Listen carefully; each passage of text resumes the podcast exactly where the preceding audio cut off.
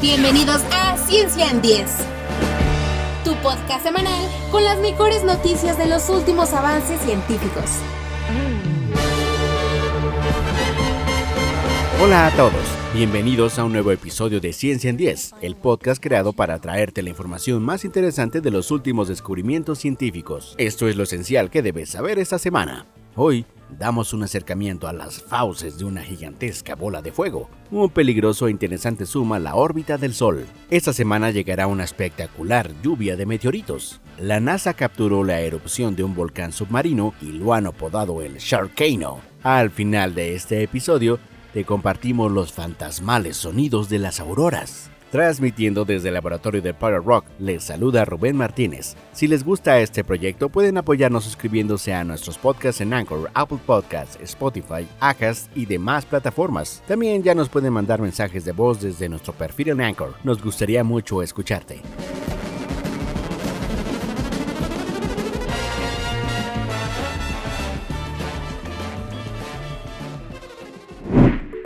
El orbitador solar de la Agencia Espacial Europea hizo su primer acercamiento al Sol y filmó a detalle su órbita. El pasado 26 de marzo, el orbitador solar se acercó al Sol, llegando a una distancia de alrededor de 48 millones de kilómetros dentro de la órbita de Mercurio. A medida que giraba alrededor de su órbita, la nave vio el Sol como nunca antes lo habíamos visto, incluida una fascinante y misteriosa característica apodada como erizo y una vista detallada de los polos solares que generalmente están ocultos. En esa proximidad, las temperaturas alcanzaron alrededor de 500 grados Celsius. Estas nuevas observaciones tomadas con los 10 instrumentos científicos del Solar Orbiter trabajando juntos por primera vez proporcionaron una gran cantidad de datos para comprender el comportamiento del Sol, incluidos sus campos magnéticos salvajes y el clima caótico que estalla en el espacio interplanetario. La estación espacial publicó un video del acercamiento y ahora podemos ver de cerca esa magnífica estrella. El Solar Orbiter está configurado para marcar una gran diferencia en la ciencia solar, sobre todo porque puede mostrarnos partes del Sol que normalmente no podemos ver. Por ejemplo, debido al punto de vista de la Tierra en órbita alrededor del ecuador del Sol, sus polos son extremadamente difíciles de estudiar. Solo una nave especial que orbite por encima y por debajo del Sol puede ver esas regiones. Se cree que las regiones polares son regiones extremadamente importantes para los campos magnéticos porque juegan un papel importante en su actividad solar. Sin embargo, debido a que los polos son tan difíciles de ver, no sabemos qué sucede ahí, pero el Solar Orbiter nos ha ofrecido una visión sin precedentes de estas enigmáticas regiones. Su acercamiento al polo solar el 30 de marzo reveló una región hirviendo con líneas de campo magnético en bucle que se alejaban del Sol, el erizo. Los físicos solares aún no han descubierto exactamente qué es y cómo se formó, pero se trata de una región relativamente pequeña de unos 25.000 kilómetros de ancho, fotografiada en ultravioleta para revelar la actividad que hay. Hablamos de picos calientes de gas solar que sobresalen en todas direcciones en la corona y en la atmósfera el objetivo principal del Solar Orbiter es ayudar a los científicos a comprender el efecto que tiene el Sol en toda la heliosfera, o la esfera de influencia solar definida por el viento solar, cuyo límite se extiende más allá de la órbita de Plutón. Ese viento solar sopla partículas y campos magnéticos hacia el espacio, enredándose con las órbitas de otros planetas y afectándolos. Cuando más se acerque el Solar Orbiter al Sol, mejor podrá tomar muestras de cómo sopla el viento solar. La nave tiene programado más de 14 vuelos antes del 2000 2023 y se acercará a 40 millones de kilómetros del Sol. Con estos nuevos datos y observaciones, los científicos encargados del proyecto están encantados con la cantidad de datos y resultados. Esto es solo el comienzo de esta misión, por lo que apostamos a que los científicos van a estar muy ocupados. Una espectacular lluvia de meteoritos podría llegar este fin de semana. A medida que la Tierra orbita alrededor del Sol, los escombros que dejan los cometas y los asteroides se abren paso en nuestro sistema solar. Ver una lluvia de estrellas es uno de los espectáculos más asombrosos de la naturaleza. La mayoría de las lluvias de meteoritos son predecibles y se repiten cada año, cuando la Tierra atraviesa un rastro particular de escombros. En ocasiones, cuando por la Tierra se atraviesa un grupo de escombros de meteoritos, da como resultado la lluvia, que envía miles de estrellas estrellas fugaces cruzando el cielo cada hora. Una lluvia menor llamada Tau Hercules podría crear una tormenta de meteoritos que se podría ver en el continente americano la próxima semana. Por ahora se pronostica que esta será la tormenta de meteoritos más poderosa en décadas, aunque los astrónomos son un poco más cautelosos. Es tiempo de presentarles al cometa SW3. Su historia comienza la primera vez que fue visto en 1930 y fue entonces el responsable de una ligera lluvia de meteoritos, llamada así Tau Hercules. En 1995, el cometa SW3 se iluminó repentina y inesperadamente. Se observaron una serie de destellos durante unos meses. El cometa se había fragmentado en miles de pedazos, liberando enormes cantidades de polvo, gas y escombros. En 2006, dos órbitas más tarde, el cometa SW3 se había desintegrado aún más en varios fragmentos brillantes acompañados de muchos trozos más pequeños. Este año, la Tierra cruzará la órbita del cometa a finales de mayo. Un modelo detallado por computadora sugiere que los escombros se han estado esparciendo a lo largo de la órbita del cometa como enormes tentáculos en el espacio. ¿Y ¿Chocará contra la Tierra? Bueno, eso depende de la cantidad de escombros expulsados en 1995 y de la rapidez con la que esos escombros fueron arrojados cuando el cometa se desmoronó. Pero los pedazos de polvo y escombros son tan pequeños que no podemos verlos hasta que nos topemos con ellos. Entonces, ¿cómo estamos seguros de lo que podría suceder la próxima semana. Nuestra comprensión actual de las lluvias de meteoritos comenzó hace 150 años con un evento bastante similar a la historia del SW3. Un cometa llamado 3 de Biela fue descubierto en 1772. Era un cometa de periodo corto, como el SW3, que regresaba cada 6.6 años. En 1846, el cometa comenzó a comportarse de forma extraña. Los observadores vieron que su cabeza se había partido en dos, y algunos describieron un arco de fragmentos alrededor. En el próximo regreso del cometa en 1852, los dos fragmentos habían separado claramente, y ambos cambiaban de manera impredecible su brillo. Después, ese cometa nunca más fue visto. Pero, a finales de noviembre de 1872, una inesperada lluvia de meteoritos adornó los cielos, sorprendiendo a los observadores con pedazos de más de 3.000 meteoritos por hora. Esa tormenta de meteoros ocurrió cuando la Tierra cruzó la órbita del Tredes Biela. Era donde el cometa debería haber estado dos meses antes. El cometa se había desintegrado en escombros, pero las dos grandes lluvias de meteoritos se produjeron como una estela. ¿Se repetirá esto con el cometa SW3? Los cálculos muestran que la Tierra cruzará la órbita del SW3 alrededor de las 10 pm del 30 de mayo y la 1 am del 31 de mayo. Si los escombros llegan lo suficientemente lejos como para que la Tierra los encuentre, entonces es probable que se produzca una lluvia de meteoritos, pero solo durará una o dos horas. América del Norte y del Sur tendrán un asiento en primera fila, pues será visible en gran parte de Estados Unidos, el centro sur y el este de Canadá, México, América Central y América del Sur y una pequeña porción de África Occidental. Australia tendrá algo de suerte de ver un poco antes de que anochezca. Para el resto del mundo el cielo tendrá demasiada luz del sol, lo que impedirá la vista. Así que estén atentos al cielo.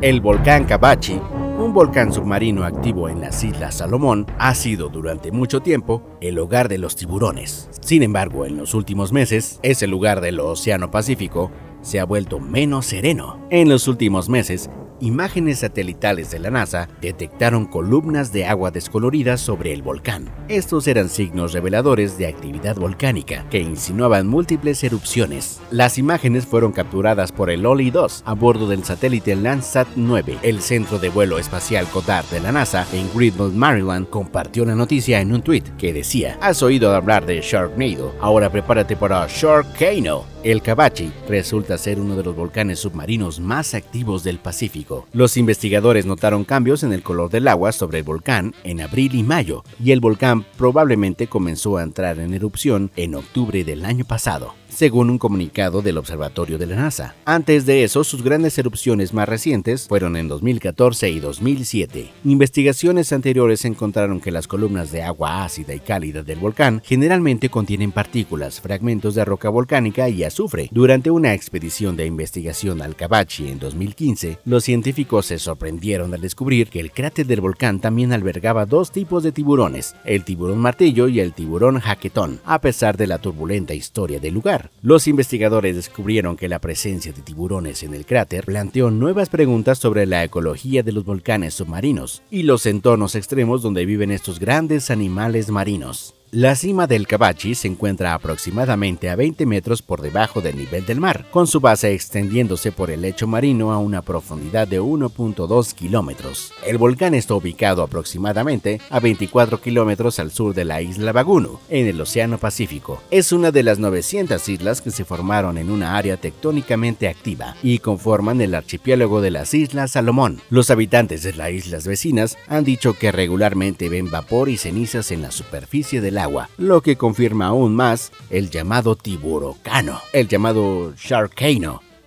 You want to talk about sharks? I'll tell you about sharks that'll make your pubes stand up straight, like the first time you saw a naked booty.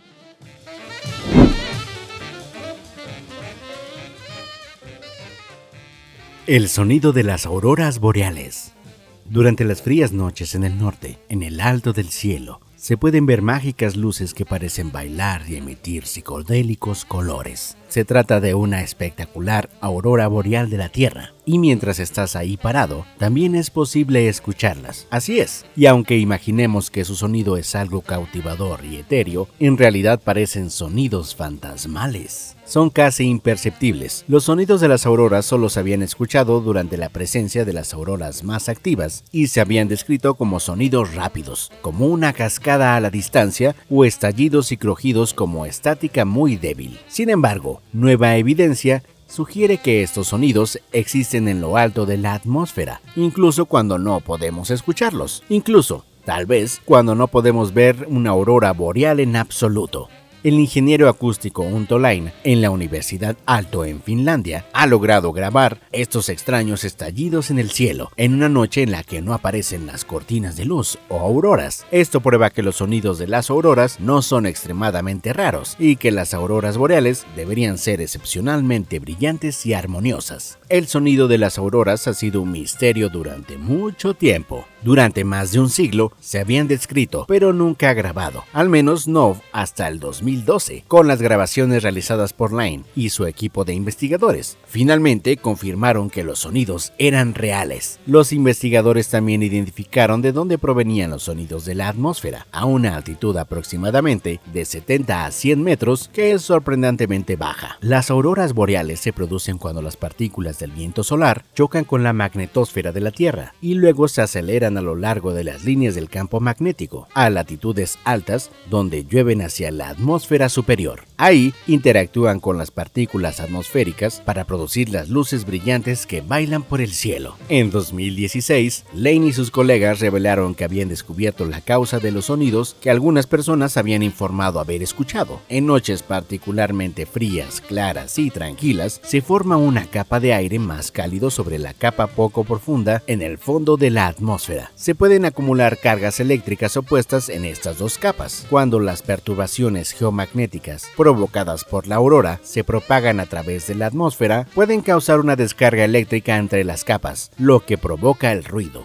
Las grabaciones se realizaron en un intento de investigar más a fondo este fenómeno. Cerca del pueblo de Fiskars, en Finlandia, los científicos instalarán su equipo de grabación para escuchar los chasquidos y crujidos que emanan de la atmósfera. Luego, compararon lo observado con las mediciones de actividad geomagnética realizadas por el Instituto Meteorológico de Finlandia. En total, el equipo recolectó una biblioteca de cientos de sonidos, de los cuales los 60 más fuertes estaban relacionados con cambios en el campo magnético de la Tierra. De esta forma, y usando los datos geomagnéticos, fue posible predecir cuándo ocurrirían los sonidos de las auroras en las grabaciones. Los sonidos son mucho más comunes de lo que nadie pensaba, pero cuando las personas lo escuchan sin una aurora visible, piensan que solo es hielo rompiéndose o tal vez un perro o algún otro animal sonando en el fondo. Sin embargo, por supuesto que podemos continuar usando el término de sonido auroral, debido al vínculo que hemos construido con este fenómeno. ¿Quieren escuchar una aurora?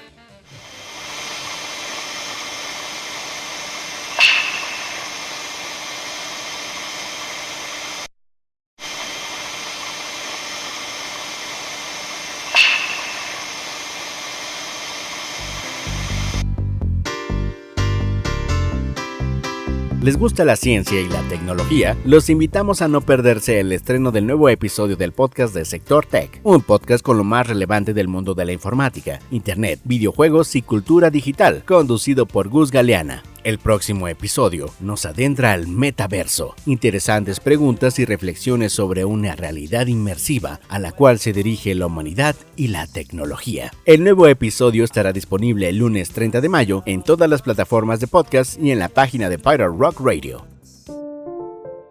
Sector Tech es un podcast de difusión de temas de tecnología, ciencia, internet, videojuegos y cultura digital. Te invitamos a platicar sobre las novedades de la industria de manera general y reflexionamos sobre el impacto en nuestras vidas. Escúchalo solo en Pirate Rock Radio y síguenos en Instagram sector.tech.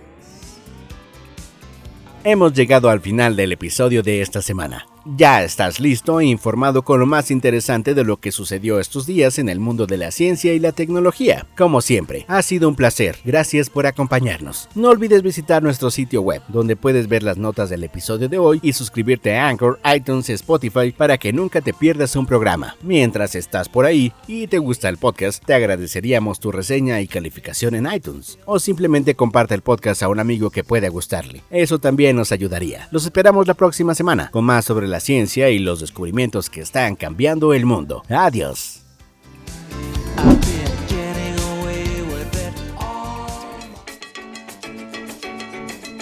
Ciencia en 10. Una dosis express de ciencia para terminar tu semana. Gracias por escuchar. Al salir, no olvides apagar la luz y suscribirte al podcast.